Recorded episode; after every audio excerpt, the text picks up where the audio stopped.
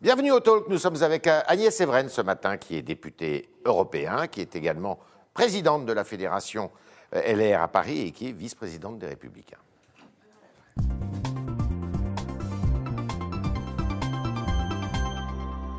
Bonjour Agnès Evren. Alors on va parler du coronavirus, mais avant cela, il y a une, une information ce matin. Ça s'accélère à droite. Xavier Bertrand a déclaré sa candidature à l'élection présidentielle. Votre réaction? Ma première réaction, j'avoue, ça a été de me poser la question sur le timing de Oui. cette déclaration, alors qu'il y a une reprise épidémique, notamment dans les Hauts-de-France. Oui.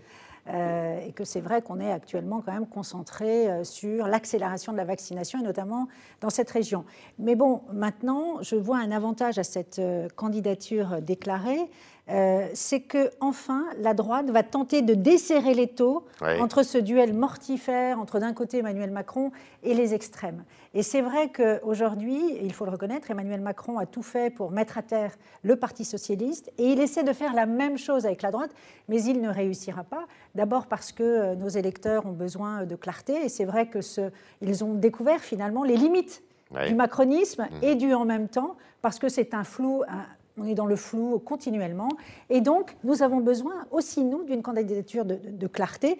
Et c'est vrai que ce sont les valeurs incarnées par la droite qui sont aujourd'hui plébiscitées euh, par la France. Alors, il y a quelques obstacles quand même à surmonter. Le premier obstacle, c'est qu'il y a des élections régionales avant euh, l'élection présidentielle et que certains électeurs peuvent se dire dans les Hauts-de-France, bah, pourquoi élire M. Bertrand euh, à la région euh, si après il part euh, pour l'Élysée? Ou qui candidate pour l'Élysée? C'est première chose. Deuxième chose, euh, M. Bertrand n'est pas aux Républicains. Et il euh, dit qu'il va maintenir sa candidature quoi qu'il arrive, coûte que coûte, d'une certaine façon. Absolument. C'est vrai que euh, de ce point de vue-là, on pourrait se dire que Xavier Bertrand, dans sa région, est plus attendu sur des ambitions régionales Ouais. que son ambition euh, présidentielle. Ouais. Et on se dit finalement, il va utiliser la région comme marchepied Voilà. pour atteindre son objectif. Alors ça peut se ça, hein. poser la question de- de- de- du manque de considération probablement des électeurs. Mais par ailleurs, nous, euh, la droite euh, l'a toujours dit, il y a un souhait d'une primaire. Alors moi, je vais vous dire le fond de ma Lui, il n'en veut pas. hein. sur la primaire. Oui, Oui. oui. Mais Alors, pour l'instant, que il est hors parti. C'est une candidature hors parti. Hors parti. Moi, euh, à titre personnel, je suis contre la primaire parce que pour moi, c'est le poison de la division. Ouais. Vous savez, je suis en tant que président de fédération en contact permanent des militants. Ils nous disent une seule chose. Nous vous demandons d'avoir un projet très clair Ouais. et surtout de ne pas être encore une fois divisé. C'est notre talon d'Achille à droite, nos divisions. Bah oui. Et aujourd'hui, on voit bien que euh, l'offre politique euh, qui est euh, proposée par Emmanuel Macron ne répond pas à leurs attentes. Sur trois sujets tout particulièrement, je voudrais le développer. D'abord, et c'est vrai que le projet de, de- de Xavier Bertrand répond à cette demande de notre électorat, c'est d'abord sur l'autorité de l'État Ouais. et la sécurité. C'est vrai que de ce point de vue-là, ça a été euh, une défaillance du gouvernement. Ensuite, sur la cohésion nationale, jamais notre pays n'a été aussi divisé avec des dérives communautaristes et indigénistes. Ouais. Et puis, euh, enfin, évidemment, sur la gestion euh, des dépenses publiques, où là, on voudrait euh, une gestion beaucoup plus rigoureuse. Mais on a l'impression quand même, avec cette déclaration de candidature, que ça pourrait être une machine à perdre encore qui se lance là. Parce que Bertrand, il y aura nécessairement, si je vous écoute, il y aura un candidat estampillé Les Républicains. Ah, mais bien évidemment. Et je peux vous assurer que ce ne sera pas Emmanuel Macron le candidat de la droite. Encore une Alors, fois, parce qu'il a échoué sur tous les piliers qui sont importants. Eh bien, écoutez, moi, ce que j'aurais souhaité, c'est qu'un candidat puisse émerger naturellement et fasse consensus à partir du moment où il porte un projet c'est le cas très clair. euh, et pour l'instant, écoutez, pour l'instant, non. Mais euh, il y a des, des candidats qui n'ont pas encore complètement fermé définitivement la porte Pensez à une à candidature. Barouin Et je pense par exemple à, François Barouin, je pense qu'il ferait parfaitement bien euh, la synthèse. Il n'a pas fermé complètement la porte. hein, Il n'a pas vous. fermé complètement la porte. En tout cas, on ne l'a jamais dit. entendu euh, dire de sa propre bouche qu'il n'était pas euh, candidat. Et moi, je pense que, pour le coup, il pourrait être cet homme de la situation entre, euh, d'un côté, la poussée de l'extrême droite, et une des conditions qui aurait motivé une candidature de François Barouin, c'est un danger d'extrême droite en France. Et que là, pour le coup, euh, ce serait une motivation, je pense, importante. Alors, il y a quelqu'un dont vous, êtes, euh, vous avez été proche, en tous les cas, c'est Madame Pécresse, qui est la présidente de la région Île-de-France. Elle aussi, elle ne s'est pas déclarée, mais elle a dit qu'elle pourrait être. euh, Enfin, euh, on sent qu'elle elle a envie, peut-être, d'y aller à cette élection présidentielle. Ça serait une bonne chose pour vous? Écoutez, oui, parce, Parce qu'elle n'est pas du parti non plus. Ce serait un élément différenciant parce que c'est une femme. Ouais. euh, et que par Quelque ailleurs, chose qui est important pour elle a vous, ça, parfaitement. Oui, c'est important aussi.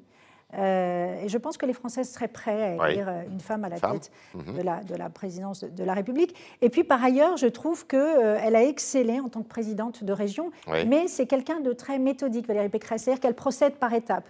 Donc je pense qu'elle ne mettra pas la charrue avant les bœufs. elle va d'abord le scrutin des régionales. Elle va d'abord voir comment, quels seront les résultats des, les résultats des élections régionales, et ensuite elle verra si elle se lance ou non à la présidentielle. Si j'ai bien compris, c'est Barouin votre favori moi, c'est Barouin parce que d'abord, je, le connais bien et puis je trouve qu'il coche toutes les cases. Euh, il a euh, l'expérience d'un ancien ministre de l'économie, euh, l'expérience du président de l'Association des maires de France. Bien sûr. Il a, vous savez, dans, dans, les limites du macronisme, il y a aussi cet abandon des territoires. Les territoires avaient été méprisés et on l'avait vu avec la taxe carbone et les 80 km/h qui étaient le symbole de cet abandon des territoires. Et il incarne justement ces territoires. Et donc je pense que oui, ça aurait beaucoup de sens. Quelle droite il faut défendre Parce qu'on on voit qu'il y a un débat quand même au sein de la droite. Vous parliez de la dette, justement.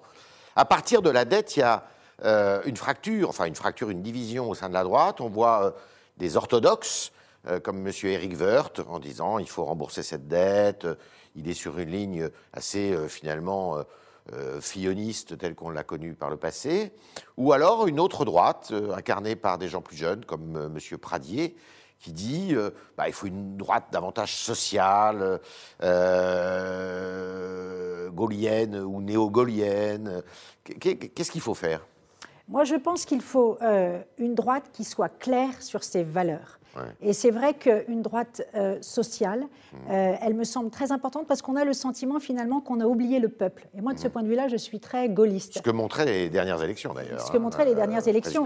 Et dans tous les sondages qu'on a vus récemment, on voit bien que toutes les valeurs incarnées par la droite, qui sont les valeurs justement de cette gestion des dépenses publiques, de l'autorité, de l'État, de la sécurité, du sérieux budgétaire, euh, et d'une Europe sociale et libérale, elles sont incarnées finalement par notre parti. Il faut faire les deux. C'est pour ça qu'aujourd'hui, moi, ce que je crains profondément, il faut faire les deux, bien sûr, c'est que si nous ne sommes pas clairs euh, sur une offre politique et que nous sommes illisibles, parce que beaucoup nous reprochent à droite d'être illisibles, alors notre électorat sera tenté d'aller vers une offre politique euh, plus identifiée.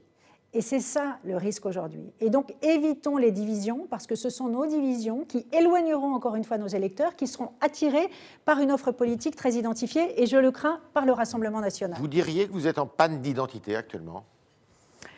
Non, je dirais qu'on est ressorti euh, assez rincé de nos défaites. Ouais et que euh, malheureusement, on a eu ensuite beaucoup de mal euh, à essayer de se renouveler sur le plan des idées. Et moi, je suis absolument convaincue que la droite reviendra au premier plan si elle revient euh, sur le fond avec des idées sur des sujets sur lesquels nous ne sommes pas attendus. Et on l'a vu avec Christian Jacob, qui a fait euh, beaucoup de, conventions thématiques sur la culture, par exemple, euh, sur la transition écologique, qui ne sont pas des sujets spontanément qui intéressent notre électorat, mais sur lesquels nous devons impérativement plancher, parce que le monde change et la droite doit s'ajuster justement à ce monde qui est en train de changer. Alors, d'après vous, il faut que vous mettiez en ordre de bataille quand?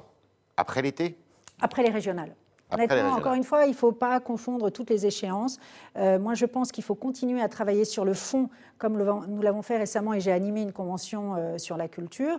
Et après les régionales, on verra d'ailleurs, elles vont servir aussi de primaire. Ça va, mhm. être, euh, mhm. ça va nous intéresser de voir quels ont été les résultats et à partir de là, travailler sur le projet euh, et sur une incarnation, parce qu'on a besoin d'une locomotive. Il y a, c'est vrai qu'on avait Nicolas Sarkozy qui avait une capacité d'entraînement très très importante et qu'aujourd'hui, ben, malheureusement, Vous on manquez d'une locomotive. On manque d'une locomotive. Et donc, euh, elle viendra, mais d'abord travaillons sur le fond. Alors Valérie Pécresse a proposé ce matin qu'on avance les élections, pardon, les congés des, vacances de, printemps, puisqu'on ne dit plus les vacances de Pâques, afin justement ben, euh, peut-être d'allonger ces vacances et de faire que cette épidémie, euh, on arrive à, la contrer, euh, à, la maîtriser, parce que là, on est dans une situation, notamment en Ile-de-France, qui est quand même très compliquée. C'est une bonne idée Écoutez, moi je trouve que c'est une idée euh, très efficace et une mesure de freinage qui serait pour le coup très efficiente. Pour quelle raison? Vous le disiez vous-même, on est dans une situation qui est très alarmante sur le plan sanitaire. Euh, et euh, on voit bien qu'on est sur une ligne de crête entre d'un côté, côté, des chiffres de la contamination qui explosent et d'un autre côté des services de réanimation qui sont hyper saturés. On le voit en Ile-de-France, c'est 118% des lits de réa qui sont actuellement occupés et 81% euh, en France. Donc il faut trouver des mesures absolument urgentes. Et je trouve que Valérie Pécresse a une solution intelligente que d'avancer tout simplement les vacances scolaires, c'est-à-dire qu'on ne ferme pas l'école. Et on voit bien tous les dégâts collatéraux qu'il y aurait de fermer les écoles, sur le décrochage scolaire, notamment dans les milieux euh, défavorisés, et sur les risques, les risques psychiques et psychologiques qu'il y aurait aussi euh, chez les élèves. Mais là, on joue uniquement sur le calendrier. On joue sur le calendrier pour permettre. Mais voilà, euh, aujourd'hui, que ce soit dans les territoires ruraux et les territoires urbains, on a eu des remontées nous disant qu'il y avait euh, une progression du variant très très importante dans les écoles, du variant anglais, qui fait qu'aujourd'hui, beaucoup de classes euh, ont, été, ont été fermées. Et les profs vont donc à l'école avec la boule au ventre, et ça permettrait finalement d'essayer de, de, supprimer, de casser cette chaîne de contamination, parce qu'on sait que malgré tout, les écoles sont des clusters. Pour quelle raison? Parce que les cantines restent ouvertes les cantines restent bah ouvertes, alors que c'est là que ça se passe souvent. Hein, c'est là que ça se passe. Et donc, ce serait, à mon avis, cohérent que le gouvernement accepte d'essayer euh, justement de freiner l'épidémie avec cette mesure très Alors, vous parlez du gouvernement. Est-ce que vous estimez que sa gestion actuelle là, du, de, la, de, la, crise sanitaire est, est, une gestion proportionnée, est une gestion euh, raisonnable? Est-ce qu'elle vous convient C'est très facile de critiquer et tout le monde reconnaît que la situation est extrêmement difficile à gérer parce qu'on est face à une pandémie, parce qu'on euh, est face à un virus euh, imprévisible. Mais euh, quand on entend par exemple Angela Merkel présenter ses excuses et dire pardon, je me suis trompée, on aurait tellement aimé que ce gouvernement mmh. aussi de temps en temps soit dans l'humilité et dans la modestie. C'est vrai que j'ai entendu la semaine dernière la conférence de presse euh, avec euh, le Premier ministre et Olivier Véran, et je les ai trouvés euh, tous les deux sur un ton toujours très péremptoire. Et c'est vrai que c'est assez désagréable parce qu'on aurait de temps en temps envie de dire mais dites que vous vous êtes trompé, c'est humain et on vous écouterait d'autant plus parce qu'on sent aujourd'hui qu'il y a une perte de confiance en fait dans toutes les mesures incohérentes. Et vous avez bien vu que le discours pardon de Castex était une espèce de bouillie pour les chats où on n'a finalement pas compris ce qui allait changer entre le vendredi et le, samedi. Et donc le Premier ministre a manié des euphémismes, une troisième voie, euh, un enfermement, mais dehors. C'est-à-dire qu'on a eu le sentiment qu'ils avaient fait une grande découverte. Ils ont découvert qu'on se contaminait plus euh, à l'extérieur euh, que dans un appartement de 40 mètres carrés.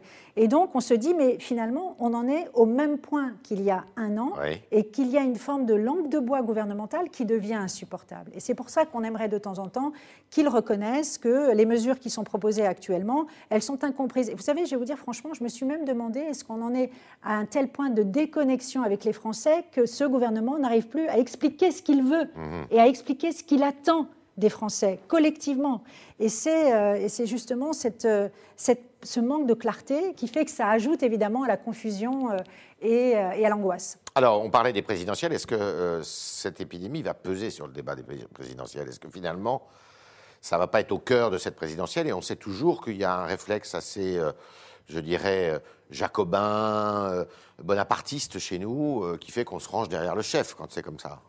Oui, c'est vrai. D'ailleurs, c'est l'une des raisons pour lesquelles, à mon avis, le président, à un moment donné, a envisagé de reporter les régionales, parce que c'est la prime au sortait. On a bien vu que les régions avaient beaucoup mieux géré qu'un État obèse la situation des masques, des tests.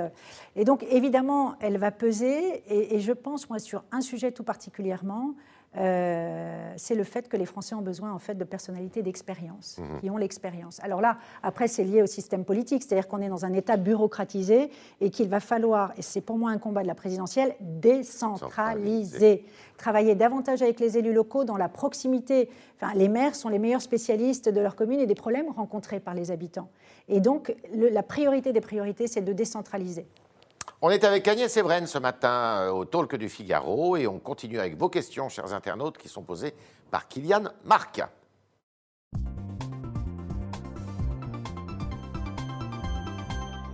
Bonjour Kylian. Bonjour Yves, bonjour Madame Evren. Bonjour. On commence avec une question de, de, Pierre sur Facebook pardon, qui vous demande, vous vous chargez notamment des questions environnementales euh, au Parlement européen. Il vous demande votre avis euh, quant au probable référendum voulu par Emmanuel Macron pour garantir la défense de l'écologie dans la Constitution? moi, je suis plutôt partante parce que euh, finalement, euh, sur l'écologie, il y a beaucoup de bonnes intentions, il y a beaucoup de, déclaratifs, mais jamais de concret. Il faut à un moment donné oser graver les choses dans le marbre. Alors, ça n'engage que moi, mais je pense que sur ce sujet, malheureusement, il faut arrêter de penser que c'est un sujet à la mode et que euh, finalement, ça dépasse les clivages partisans parce que ça concerne aussi la transmission de notre planète. Donc pour moi, c'est une notion d'ailleurs très à droite, l'écologie, puisqu'on est dans la transmission. Donc oui, je suis totalement favorable. Et vous pensez qu'on peut le faire, on peut faire ce référendum d'ici à la présidentielle? Non, je ne pense pas. En revanche. Non, en revanche. Parce que vous savez, là-dessus, malheureusement, le bilan d'Emmanuel Macron est très mauvais. Mhm. Hein, euh, alors qu'il en faisait un marqueur de son quinquennat, finalement, concrètement, euh, on n'a rien vu. Même sur la Convention citoyenne, et on a vu le projet de loi qui est sorti sur le climat et la résilience, euh, finalement, c'est très décevant. Décevant pour vous? Ben, On est dans le punitif, encore une fois. Ce n'est pas une écologie pragmatique et positive comme la droite aimerait l'avoir pratiquée. Autre question. Une question de Marie sur le Figaro.fr. Pour respecter les valeurs de la République, les élus ne devraient-ils pas signer une charte d'engagement à respecter, sans quoi ils devraient démissionner? Il vous demande votre avis sur euh, cette initiative. Bah, écoutez, déjà d'avoir une charte à signer quand on est, on est un élu de la République sur les valeurs de la République, moi, je trouve que ça n'a pas de sens. Ça devrait aller de soi. Et d'ailleurs, on l'a vu par exemple avec l'UNEF. Moi, j'étais une des premières à dire qu'organiser un meeting racialisé, euh, c'est juste une honte et qu'on devrait immédiatement euh, suspendre, je ne dis pas supprimer, je ne dis pas dissoudre, suspendre, les subventions. Suspendre les subventions. On suspend systématiquement toutes les subventions aux associations qui ne respectent pas les lois de la République et les valeurs de la République. C'est le BABA. Donc en tant qu'élu de la République, ça ne me viendrait pas à l'idée qu'on me demande si véritablement je vais respecter les valeurs républicaines. J'en suis l'incarnation, en tout cas. Autre question. On a une question de Bruno sur euh, Twitter qui vous demande à quand un candidat unique euh, à droite, sans primaire, sans jeu de pouvoir et autres affaires qui, selon lui, euh, décrédibilise cette droite? Alors, moi, je suis tout à fait d'accord avec cet internaute. pour moi, le talon d'Achille à droite, ce sont nos divisions. Et la primaire, je le redis, et ça ne va pas faire plaisir à mon camp, mais c'est une machine à perdre. On l'a vu malheureusement, euh, le Parti socialiste était réduit à un petit, un petit 6%, euh, et nous, on a été euh, complètement bah, éliminés du second tour. À cause de la primaire ou bah, la, primaire, la, primaire a tué les partis politiques. je suis convaincue que finalement, il faut rassembler toutes les sensibilités de la droite, évidemment, et n'exclure personne. En revanche, ce que notre électorat nous demande aujourd'hui, et sinon il risque de se détourner de la droite, c'est l'union euh, autour d'un candidat qui tienne un projet euh, très très clair sur les valeurs de la droite. Voilà. Dernière question, Kylian. Dernière question de Paul sur Twitter. Euh, y avait-il, selon vous, suffisamment de raisons de suspendre la vaccination par AstraZeneca pendant ces quelques jours la semaine dernière? Non, alors ça a été évidemment une communication totalement désastreuse du gouvernement, alors que l'Agence européenne du médicament avait dit que le bénéfice-risque était favorable.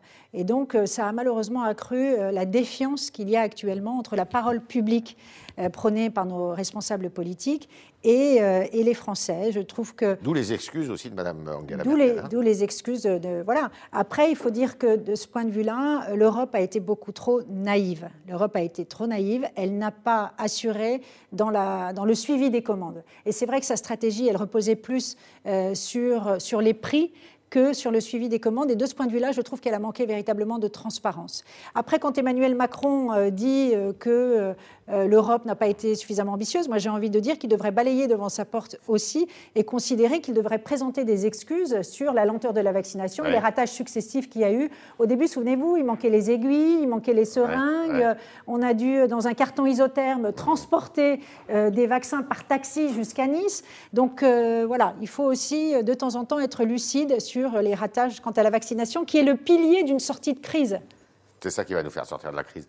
Agnès Evren, merci beaucoup. Merci d'avoir répondu à toutes nos questions, aux questions des internautes qui étaient posées ce matin par Kylian Marc. Merci Kylian. Merci Et puis évidemment, à demain, si vous le voulez bien.